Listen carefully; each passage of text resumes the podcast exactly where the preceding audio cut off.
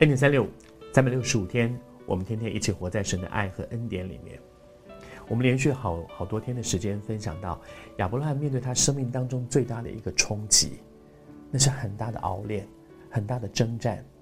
我每天在分享这些的时候，我自己心中其实都有一个祷告，我为你祷告。我不知道你是谁，但是我很感恩，我们可以透过恩典三六一起来看到上帝在人身上的那个很奇妙的恩典和祝福。这些恩典和祝福不是只在亚伯拉罕身上。如果只在亚伯拉罕身上，我们不必去管别人的事嘛。但是这些属灵的原则，在亚伯拉罕身上，也在你我的生命当中。我求神帮助我们。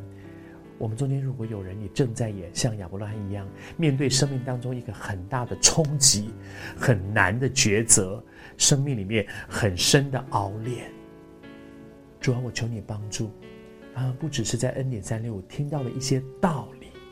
让他真知道你爱他，你的恩典够他使用，让他因着你的爱，可以勇敢的往前走。今天，我求你向他说亲爱的话，让他知道，在走这条好像一个死荫的幽谷的道路的时候，他不是孤单的，因为你与他同在。谢谢主，听我们的祷告，奉主的名求，阿门。我不知道你是谁。但是我真相信主在对你说，他爱你，他不会放你一个人去面对那些极困难的事，而且他知道你能够承担多少，他一定给你开一条出路，好像亚伯拉罕一样。我也再一次要跟你分享说，真的，我小的时候常常觉得说，上帝不是全能的神吗？为什么上帝一定要用这样的一个方法，然后才说我现在知道你是敬畏我的？上帝要不要知道亚伯拉罕心里面有没有一个敬畏神的心？对上帝来讲一点都不困难，因为他是全能，他是全知的神，他什么都知道。为什么要考这次考试呢？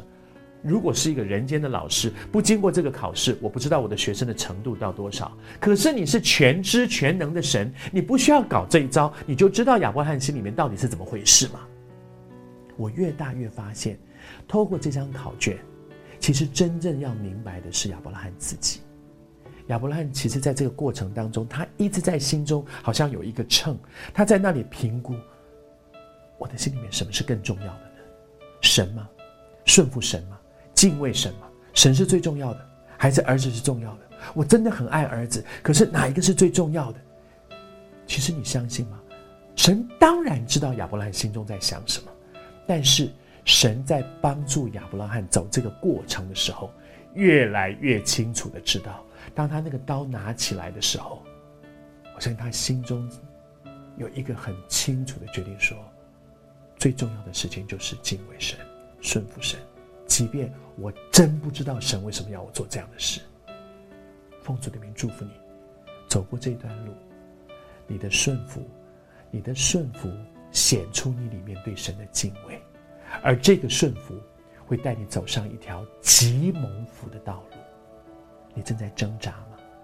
我求主今天向你的心说话，主牵着你的手，带你走一条敬畏神、顺服神的路。